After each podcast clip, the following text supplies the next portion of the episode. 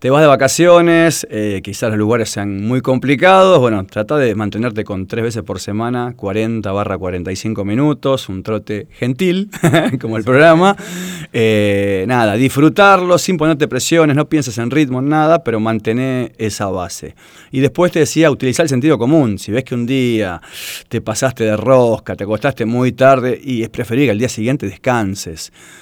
Pásalo para el día siguiente, no pasa nada. Pero el cuerpo, si lo exigís demasiado, se lastima, ¿viste? Rompemos mucha fibra a la hora de entrenar. Si encima dormí poco, o comí muy mal, o tomé, y lo vas a exigir de manera innecesaria. Hola a todos, eh, bienvenidos a Trote Gentil, este podcast en el que hablamos de correr, eh, no solo basados en las marcas y en los tiempos, sino en la vida que va relacionada con el running.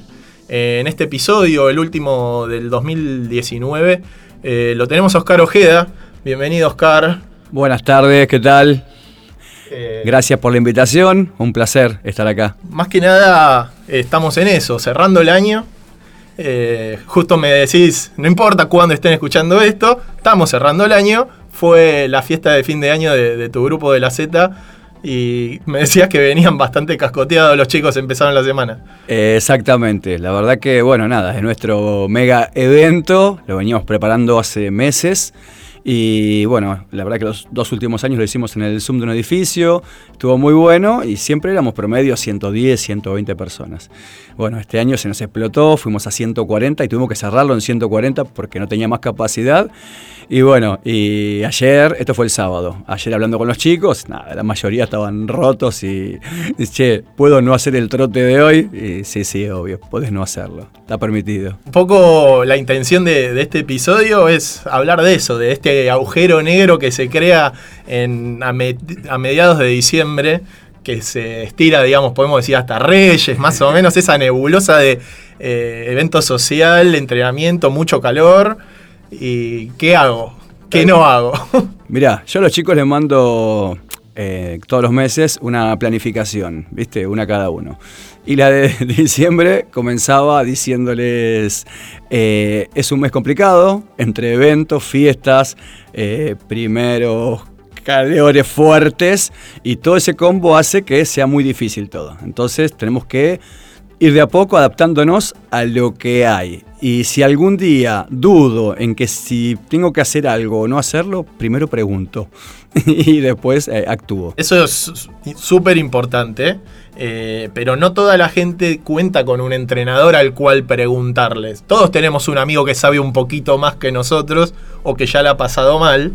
Pero creo que eh, como que la gente que recién se inicia es mucho más consciente de qué día sí, qué día no, y el que tiene mucha experiencia lo mismo, porque se autoconoce lo suficiente. Pero toda esta masa enorme de runners que está en el medio, y a veces también me incluyo, eh, es como ese periodo de que decimos, ok, ya todas las carreras las hemos hecho, el año depende para quién, empieza a partir de marzo o abril.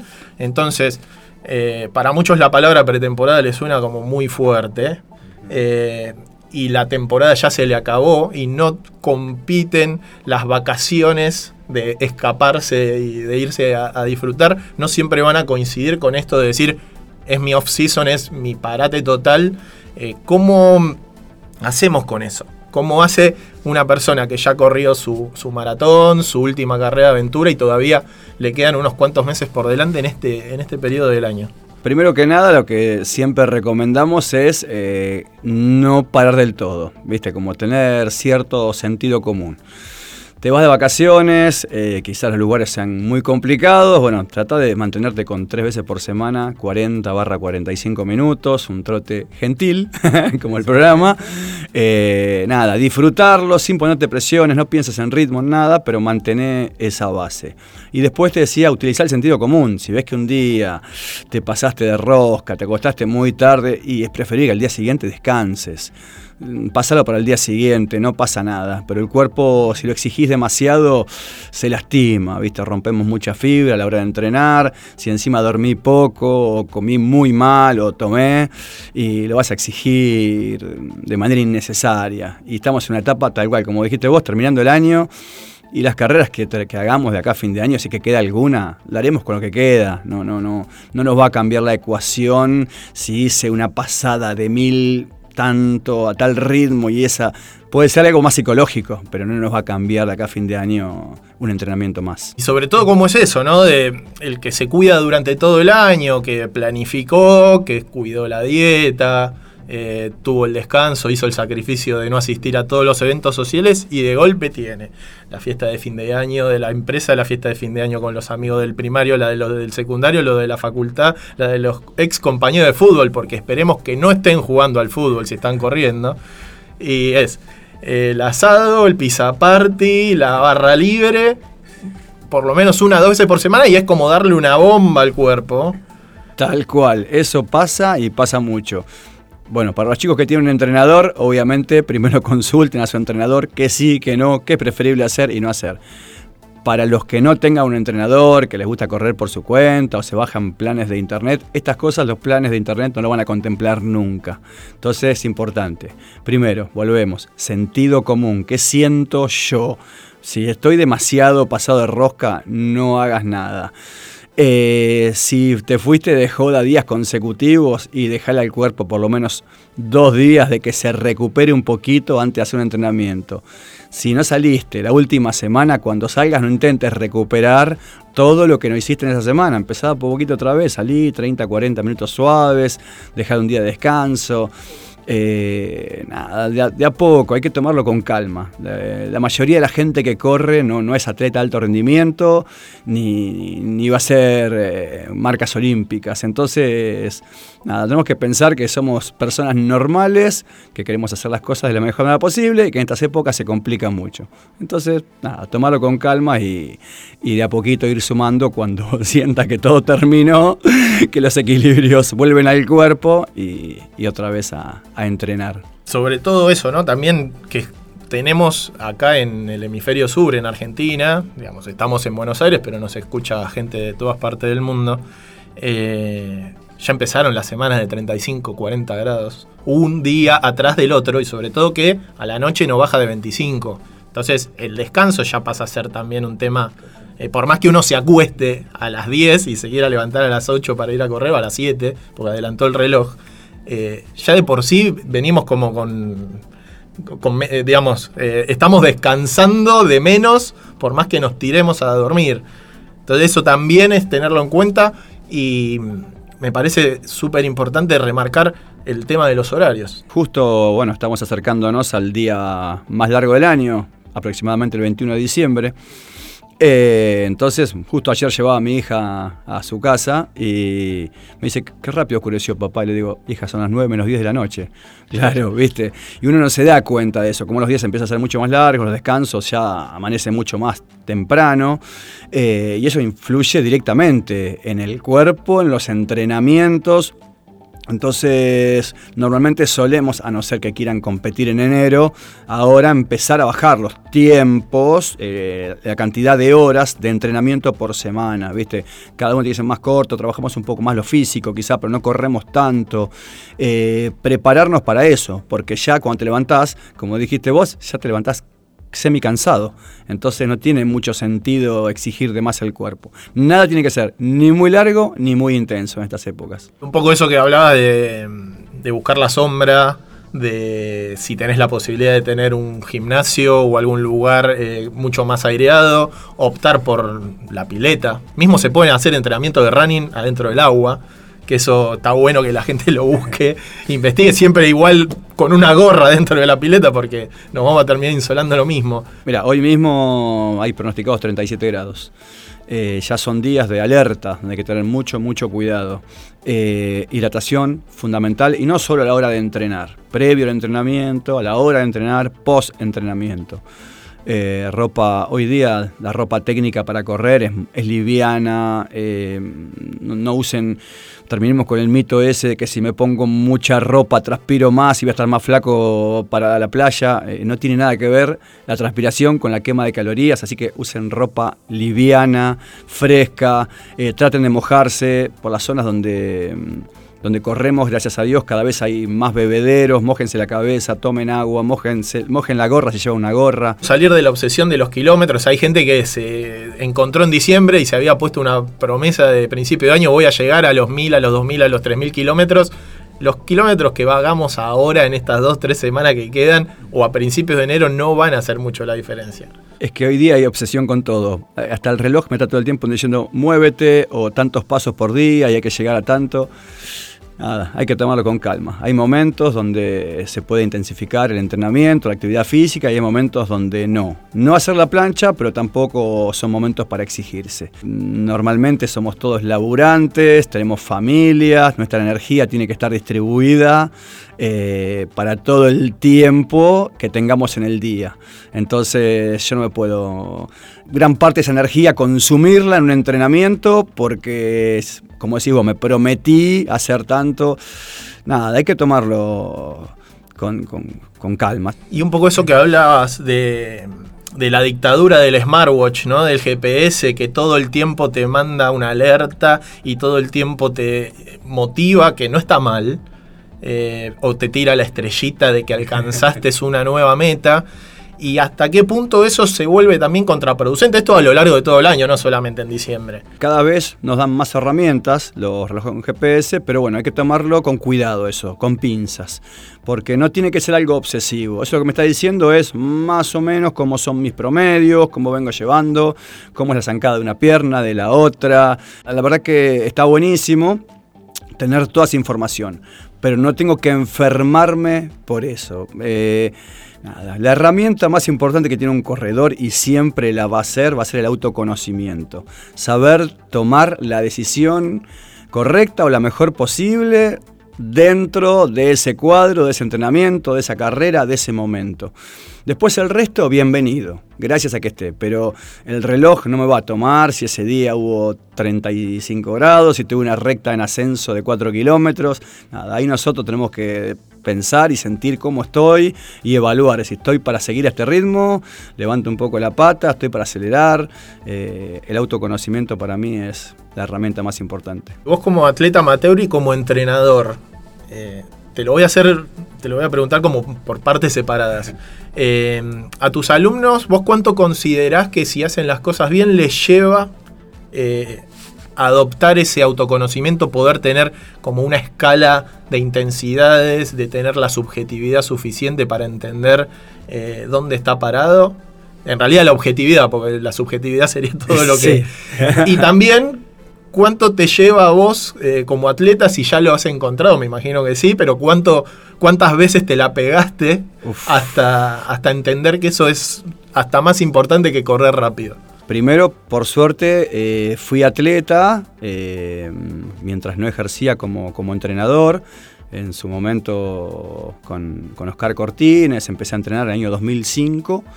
Eh, y la verdad que Oscar tiene una sabiduría y mucha experiencia dentro del mundo del running, del atletismo. Y, él podía más o menos explicarte y decirte, mira, te van a pasar ciertas cosas, esto, lo otro. Bueno, al principio como todo, nos creemos como adolescentes que sabemos absolutamente todo y como decís vos, desafías, desafías. Y la frase de él, que yo la repito hoy día, siempre digo que es de él, pero me encanta esa frase de el diablo te va a tentar. y bien sabe el indio que se trata de eso. Es buenísima. Y tal cual, por más que yo te diga vos, esto va a ser así, así, así, así, así, el corredor va a salir y se la va a poner como me la puse yo por mucho tiempo.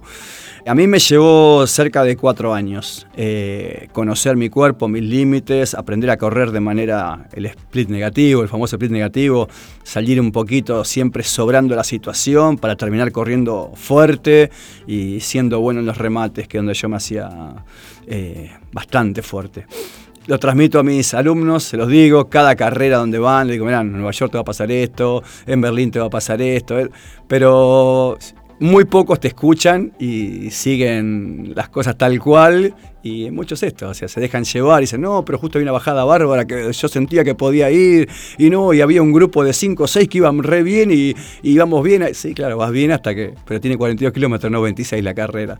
Entonces, pero bueno, nada, lleva, lleva tiempo, lleva tiempo, pero lo importante eh, de, de los golpes, de los palos donde más se aprende. ¿Viste? Lo bueno no te deja tanto aprendizaje, te deja muchas cosas lindas, pero no tanto aprendizaje. Yo creo que esos palos eh, son, son importantes, pasar por ahí. Hablando de, palos, eh, tuviste un debut prematuro en maratón. Porque uno investiga y tiene sus informantes y estaría bueno eso, porque a veces uno cree que porque uno estudia y uno... Eh, se va nutriendo y va experimentando con su cuerpo.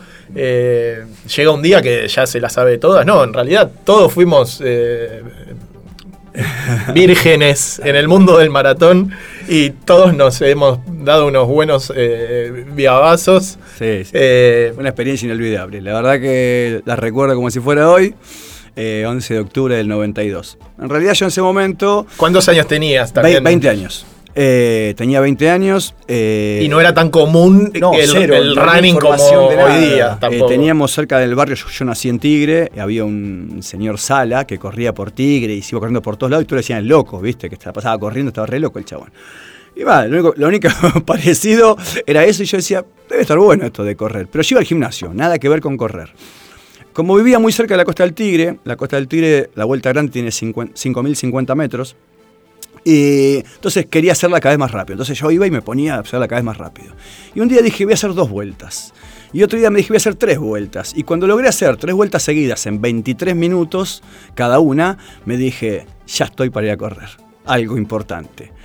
Aparece no sé de dónde la publicidad de que se corría el maratón Adidas en aquel momento, año 92. Y con uno que encima era bastante más patoa que yo, dijimos, vamos. Sí, vamos no hay problema. Dijimos, bueno, vamos a hacer una pronte, que tampoco sabemos que era una pronte, hoy te lo digo, pero dijimos, vamos a hacer una carrera hasta, desde casa, Tigre, hasta Malaber y Panamericana, todo por la colectora, y volvemos. Que creíamos que tenía mucho más, nos dio 18 kilómetros después midiéndola con el auto. Bueno, porque en aquella época se medía o con el auto o no había ni, Google Maps ni nada. Digamos, estamos hablando de la gente que. Ignorancia total. Eh, slip y short de fútbol, eh, remera de algodón, zapatilla topper. Eh, no, no, todo mal. Desayunamos temprano en la casa de él, café con leche y medias lunas. y así nos fuimos a correr. No llevamos nada para tomar ni para comer en carrera. No sabíamos absolutamente nada. El padre nos preguntó: ¿los voy a buscar después? No. Volvemos caminando si hace falta. En cuatro horitas estamos acá olvídate, no teníamos la más para idea. Contanos un poco cómo era ir a una ex, digamos, no era una expo, era un retiro de kit. Era un retiro de kit, era un retiro de kit. Para mí era todo un mundo nuevo. Pensá que en ese momento creo que le haremos corrido eh, menos de 900 personas, muy pocas personas. Eh, entonces nada, todo, todo era nuevo, ¿viste? Y, me acuerdo cuando miro en ese kit eh, un papelito que decía, recuerde que un maratón eh, es un test de entrenamiento, no un acto de heroísmo. esto es para mí. Digo, ¿qué está haciendo para mí esto? Dije, bueno, ya estoy en el baile, voy, pero dije, yo para esto no entrené nada. Bueno, salí corriendo, kilómetro 31, literalmente morí, morí, empecé a caminar, era por la zona del obelisco, caminé un poquito, un señor me da un caramelo de miel, eh, me lo pongo en la boca y, tomé algo de energía, así que me dio 300 metros, y en un momento veo un árbol así, me tiro al piso y pongo las piernas arriba. Levanto las piernas, tomo un poco de coraje, troto un poquito más y ya en Palermo dije, hasta acá llegué, no sabía ni qué kilómetro era ni nada. Hasta que un señor, pero largo, recuerdo, me encuentra tirado eh, me acuerdo que hasta el kilómetro 31 había hecho tres horas clavadas, ¿viste? Y ahí ya me encontraba por el 37 porque después recuerdo sus palabras que me decía, ¿qué haces ahí, flaco? Y le digo, no doy más, ya está, para mí se terminó. Y me dice, faltan 5 kilómetros, vamos juntos. Digo, yo no quiero ir a ningún lado. Tópeme con diario. Y justo pasa una ambulancia y dice, ¿necesitan algo? Y le digo, eh, sí, sí, llévame. Y dice, no, vos terminás conmigo. Y los flacos entonces se fueron y yo veía mi última oportunidad de irse, ¿viste? La ambulancia. Yo decía, ya está, no quiero sufrir más. Era tremendo. Me acuerdo que me decía, si apuramos un poquito, bajamos las 5 horas. Y yo me daba lo mismo, cualquier cosa, ¿viste? Claro, hoy día del lado del runner entiendo lo que es 459-501 en aquel momento me daba exactamente lo mismo. un suero? Es, exacto. Y cruzamos, me acuerdo, 4 horas 59, 58, puesto 744.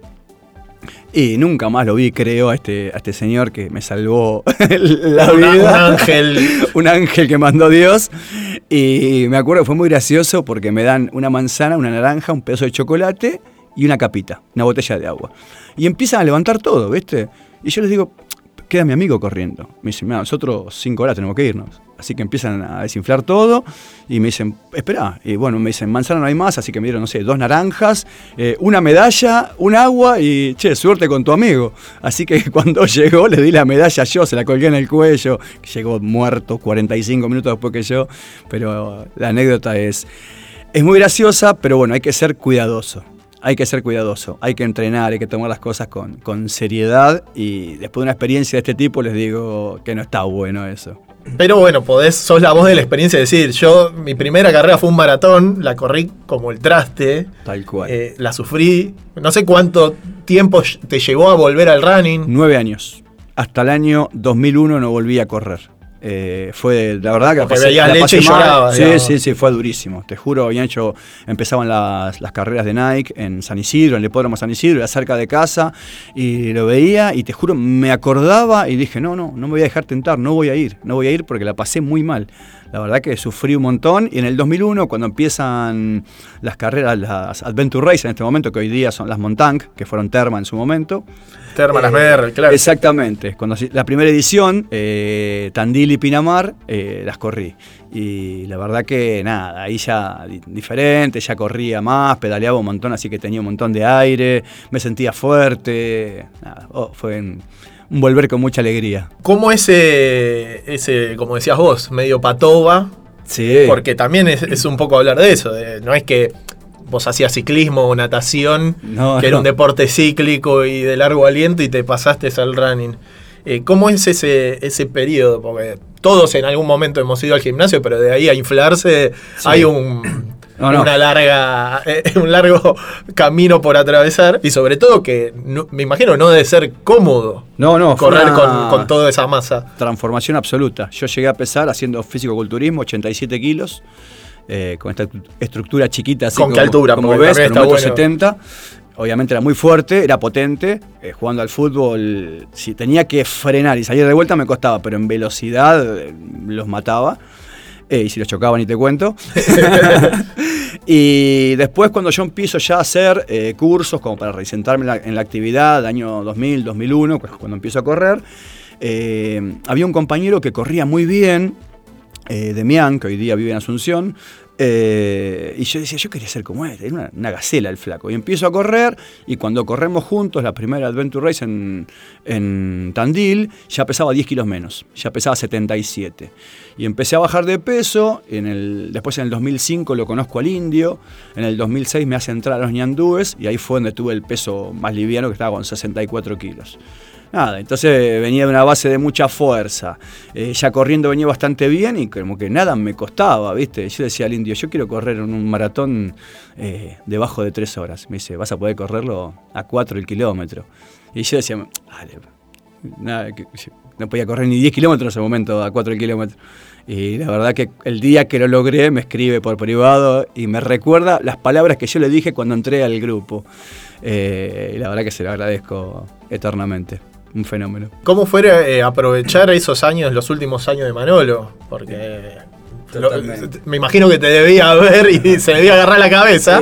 Porque, Tal cual, tal cual. Cuando porque entramos. decías, ¿cómo este tipo va a correr en la arena? ¿Qué carajo va? Sí, sí, hacer?" no, no, era, Manolo era o sea, un tipo, un sabio, sabio absoluto, te transmitía todo tipo de conocimientos y también era durísimo. Yo me acuerdo cuando llegué a verlo a Manolo, había hecho ya seis maratones, de las cuales eh, solamente dos eh, eran sub tres horas. Y me dice, ¿usted corre maratones? Sí, digo, corrí seis. Ah, me dice, ¿qué tiempos? Bueno, le cuento esta que fue tremenda, después, bueno, nada. En otra vida. 320, 320, no sé qué. Bueno, 250, 250. Ah, muy bien, me dice, corrió dos. No, corrí seis. No, dice, arriba de tres horas no es correr. ¿Viste? Y ese día estábamos juntos con Carlos Toscano. Carlitos entró pocos días antes que yo. El día sí, sigue todavía firme los ñandúes. Yo tuve después un pasaje a- al bosque hasta antes de, de retirarme. Con César. Y con, sí, con César Roses. Bueno, Sí, qué, qué- qué maestros has No, tenido en este. ¡Qué suerte! Tuve a Don Ovaldo Suárez, a Oscar y a Herman Cortines. Eh, César Roses, Manolo Rivera, no, no me puedo quejar, soy un privilegiado. Realmente cada uno me han dejado enseñanzas eh, increíbles, desde la anécdota, desde, desde sea, la experiencia y también desde la parte científica, de sus conocimientos. La verdad que soy realmente un, privilegiado, te diría. Me acuerdo cuando yo entraba en Ñandúes, hacía poco que estaba Karina Córdoba. Y Manolo nos hace hacer una pronte. De una nena. Sí, una nena. Nos hace hacer una pronte de 3.000 metros, 4 minutos de pausa y un 2.000. Y con Toscano, ¿viste? Veíamos que los 3.000, estas son las piches, decíamos, ¿viste? Entonces nos pusimos a puntear en los 3.000. Y claro, pusimos todo, ¿viste? Era como mostrarte delante del seleccionador nacional. Y pasan los 4 minutos y en el 2000 nos sacaron una vuelta a todos. nos mataron, nosotros no podíamos movernos. Y nosotros nos matamos por no ser el último. Era increíble hablar con pibes que en ese momento nosotros no sabíamos nada de tiempos de alto rendimiento y te decían, no, yo en la milla tengo 3.57, no, yo 4.01, no, yo tengo no sé qué. ¿Qué hacemos nosotros acá? ¿Qué, es una milla? Empecemos. Exactamente, 1.609 metros. Eh, nada, y la verdad que nosotros apenas en ese momento bajábamos los 36 minutos en los 10 kilómetros, que para ese nivel era nada. Pero hoy día hay carreras que se ganan con esos tiempos. Totalmente, ha cambiado todo mucho, ha cambiado mucho, se ha hecho mucho más masivo, más popular. Para un lado se está, eh, siempre decimos lo mismo, para el lado de lo que es eh, eh, una población saludable, eh, es mucho mejor. Que sea grande la base de la pirámide, por supuesto. Totalmente, la verdad que es increíble cómo, ha crecido todo y dejó de ser una moda. En su momento, con las carreras de Nike, que en el 2005 fueron 15.000, la remerita naranja, en el 2006 con la amarilla 20.000, la celeste en el 2007 25.000, y vos decías, bueno, ¿esto cuánto va a durar? Y la verdad que nada, sostiene el tiempo y ya no es una moda. El tema es tomar conciencia. Eh, ¿Por qué lo hago? Fundamental. Les pregunto, viste, mucho, ¿por qué corres? ¿Viste? Porque ahí, ahí a sacar el perfil a la persona, ¿viste? Eh, este tipo le gusta que lo exijan, no, viene algo más recreativo, más social, no, le encantan las marcas y bajar sus marcas. Entonces, bueno, a todos nos puedes exigir de la misma manera porque ya el espíritu es diferente de la persona. Sí es fundamental que todos tengan su, apto médico, eh, tener conciencia de eso, y no porque tengo a tal amigo o lo que sea. Hoy día cualquier lugar, cualquier centro médico te hace todo en una mañana, no, cuesta nada hacerlo y te quedas tranquilo. Las carreras, las organizaciones están tomando conciencia en el último maratón y medio maratón de Buenos Aires con los chicos con los desfibriladores que estaban con las mochilas. Es espectacular eso, porque lamentablemente el año anterior un chico se desvaneció en el kilómetro 4, si mal no recuerdo, y en tiempo récord estuvo en el Hospital Fernández y falleció igual. No sé si el nombre del grupo de AZ es como de una punta a la otra o si tiene otro origen, pero también eh, lo, estaba pensando hace un rato. Eh, vos trabajás con, chicos que tienen aspiraciones, eh, son amateurs, pero como siempre hablamos, aficionados con aspiraciones, pero también venís como de, de la escuela de decir, trabajar con grupos de, con gente con hiperobesidad, que no es que arrancan de cero, sino que tienen que hacer un, muy, un camino muy largo hasta poder empezar a, trotar. Totalmente. un minuto. Creo que eso es el maratón de muchos de ellos y les lleva un, largo camino. Totalmente. Primero te cuento brevemente cómo nace el nombre de Team. Sí, porque eh, quiero saber si tiene que ver con eso. La idea sí, es inclusión, sí. AZ es la inclusión. En éramos un grupo de ocho amigos que nos juntábamos a correr en la zona de O de Tigre, eh, cerca del Club Acoaj o, en San Fernando, lo que le llamamos hoy día la T, que es muy cerca de estación Marina Nueva del tren de la costa, que la T la forman las calles eh, del Arca y Escalada, y ahí nos juntamos los miércoles todavía, 18 horas, y los sábados a las 7 de la mañana, firme, estamos ahí eh, siempre. Éramos un grupo de ocho amigos, dentro de los cuales estaba Javier Altamirano, que es el profe de la sede de Tigre, y Eduardo Faraus, eh, y entre todos nosotros dijimos, bueno, ¿qué hacemos con esto? ¿Viste? Bueno, hay que darle una, entidad, un nombre. Y si bien corríamos juntos desde el año 2004, 2005, en el 2009 recién, por eso en esta fiesta hicimos los 10 años de AZ, eh, decidimos ponerle el AZ Team Amigos and Running o e-Running. Así que, bueno, de ahí nace. Después por el tema que me decías, eh, hay chicos que llegan con ambiciones, por ejemplo una chica nuestra acaba de, ganar eh, los 10 kilómetros de Racing ayer, Eh, chicas nuestras han ganado Maratón de Islas Malvinas, eh, han ganado la Binacional, eh, Maratón de Bahía Blanca, tal cual. Algunos lo toman ¿viste? de una manera muy, muy competitiva y son muy exigentes con sus entrenamientos y con su vida en general.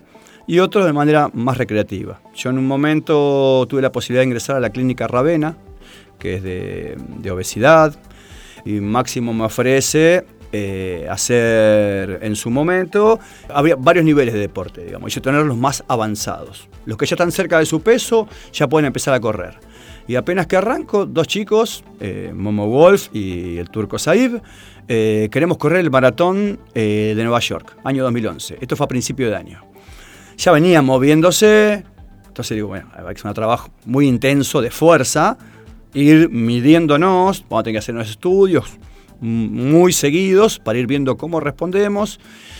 Bueno, nada, si llegó, llegaron bien y ellos me decían, ¿y qué tiempo puedo hacer yo yendo así, así? Digo, mira, a mí lo único que me importa es que vos llegues entero, que llegues con una sonrisa y que al día siguiente, caminando por el Central Park, me diga, profe, me siento 10 puntos, pasé la carrera perfecta y acá estoy. Y así pasó. Al día siguiente llegamos, bueno, obviamente el proceso fue largo, fue duro, pusieron muchísimo de ellos, de mantenerse en peso, de hacer fortalecimiento, los estudios, todo, todo, todo, todo. Yo les contaba que un proceso de maratón lleva a un atleta entre 6 y 7 años o 10.000 kilómetros, depende quién. Y que acá, bueno, la idea era eh, hacer algo recreativo, muy tranquilo, a muy baja intensidad y simplemente el objetivo era llegar. Que eso no hay que subestimar, porque muchas veces, no, yo voy a llegar. Llegar no es, eh, porque cuanto más horas expongo al cuerpo, no es mejor, eh, no siempre es mejor. Entonces, si yo estoy preparado para hacerlo en 7 horas, está bien. Si yo estoy preparado para hacerlo en 4 y lo hago en 7, no está bien. ¿Cómo es con el, resto del grupo que siempre sos muy de alentar? De asistir a carreras eh, así, de manera grupal. Ahora nos, nos cruzamos en el, en el K42, en la, base del Cerro Bayo. Estuvimos hablando 10 minutos y ni te, cuenta, ni te diste cuenta que era yo de la emoción que tenías y porque estabas en Disney, eh, arriba era la Creamfield. Para nosotros es un poco eso. Eh, que de, eso, de que van surgiendo destinos, van surgiendo carreras, han viajado si no me equivoco, a París hace pocos años con una delegación grande y a veces se pierde eso o, queda en. porque bueno, pasó la carrera y ya viene la otra y los grupos grandes también tienen eso, como hay muchos objetivos en simultáneo, pero de repasar un poco para atrás y decir, he llevado gente a viajar por el mundo, hemos compartido objetivos, sobre todo la satisfacción de un entrenador al ver que, sus pupilos eh, cumplen metas. Sí, la angostura fue algo espectacular. Eh, primera vez que puedo presenciar un mundial y nada, desde ver las delegaciones, todos vestidos iguales, con el mismo bolsito, misma mochila, mismas zapatillas, eh, grupos de 20 personas, de todo, todo, todo el mundo, es algo impresionante. Y verlos competir después, que pasen por el lado tuyo, subiendo hasta la base del valle, que tenés unos cuantos metros, y pasen, no sé, a 3.30, 3.40, 3.45 el kilómetro, era una cosa de loco. Así que estaba como en Disney, como decís vos. Acompañar a los chicos, la verdad que es algo espectacular. Así sea en Tigre, en Palermo, en La Angostura o París, como mencionaste. La primera vez que nos fuimos del país fue en el 2012. Eh, decidimos cruzar los Andes, ir a correr el maratón en Santiago de Chile. Y ahí hicimos un grupete de, de siete chicos. Eh, fue una experiencia hermosa y dijimos, wow, esto hay que, hay que hacerlo más seguido. Después fuimos a Berlín, estuvimos en Barcelona y París fue como el sumum, porque nos fuimos 23 chicos, fue algo espectacular, todas las fotos allá. Eh, ver eso, cómo cada uno se supera, cómo, cómo, cómo, superan sus metas, cómo nos vamos planteando cosas en el camino y con aciertos, con desaciertos, eh, sumando siempre, viste, yendo por adelante, el grupo se hace muy fuerte ante objetivos así. Eh, este año en, el, en la angostura entre el K15 y K42 Hemos llevado más de 40 chicos. El año pasado en Patagonia Run también, eh, otro tanto, 42 o 43 chicos. La verdad que es, hermoso, ¿viste? Es, algo increíble. Todo lo que, lo que te dejan los viajes, lo agradecido que son los chicos con cada una de sus experiencias. Es muy lindo todo lo que se crea dentro. Esa energía es eh, inigualable y cómo te potencia. Un poco sobre eso de, de hacer balance eh, tuvieron la fiesta, tuvieron como el cierre, me imagino, la última carrera grande hace, hace poco. Y si bien hay alguno que otro que capaz arranca ya el año en, el cruce Tandilia y, estas carreras, eh, vos sos de, de, pedirle a tus alumnos que por separado hagan balances, que te los escriban, te los manden. ¿Son charlas que tenés vos o son charlas que tenés vos con los otros profes? Eh, y sobre todo para el que capaz no tiene eso, de decir, me puedo sentar con alguien y decir, corrí tantas carreras, sumé tantos kilómetros, no hubo lesiones o hubo lesiones y podemos ver eh, por qué pudo haber surgido eh, esa complicación o por qué no se dieron las marcas. Mm. Nosotros eh, con los profes, los profes en Diaceta somos cinco, bueno, Javier Altamirano, Gerardo, Gerardo Ruiz, Vanina Di Paola, Mati Baez y, y yo.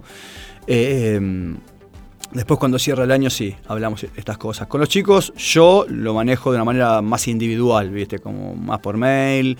Como yo a cada uno le mando su mail, eh, no lo mando de manera grupal, eh, tengo como una interacción diferente, digamos, con los chicos. Entonces hay un montón de cosas que la vamos viendo y la vamos hablando y la vamos tratando sobre la marcha. Igual a fin de año es como que hacemos tal cual el balance. Pero bueno acá falló esto, acá falló el otro, esto la verdad que estuvo espectacular. Bueno, esto podía pasar, estaba entre las variantes, ¿viste? A veces te pones objetivos que tienen un hilo muy fino entre uno y otro y decís, bueno, si lo manejamos de esta manera puede salir. Puede salir. También puede no salir. Por eso. Entonces, tal cual, ¿viste? Entonces, cuando dicen, no, yo este año quisiera correr tres maratones. Y decís, mira, la verdad que tres maratones, yo no te recomiendo correr. Te recomiendo correr dos. No, pero esta quería ir. Bueno, mira, lo que podemos hacer es eh, correr esta, correr esta, en las dos pensar en marcas, y en esta del medio haremos una buena descarga. No vamos a ir a hacer el doble de tiempo, ni mucho más, pero sí, quizá 15 segundos más por kilómetro.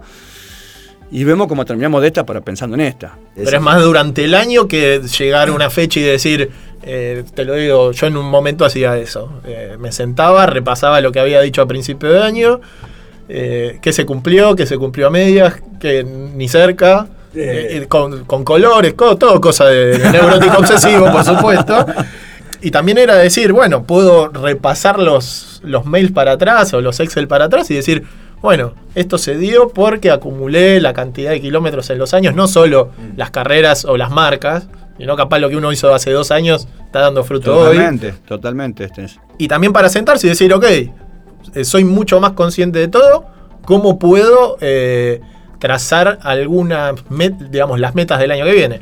Quiero correr más carreras, quiero correr menos y mejor, quiero variar de distancia, quiero correr todas las distancias, y saber a cuál le voy a poner el foco. Yo lo que hago es, eh, sí, por ejemplo, decirte, bueno, mira, Juan, la verdad, este año en maratón eh, no pudiste bajar las marcas. Bueno, me estoy dando cuenta que estamos eh, sumando mucho volumen, no estamos tan rápido, tenemos que apuntar un poco más a carreras de 5 y 10K, tenemos que empezar a movernos desde abajo y provocar después el efecto dominó, si yo mejoro abajo o mejorar arriba las cosas.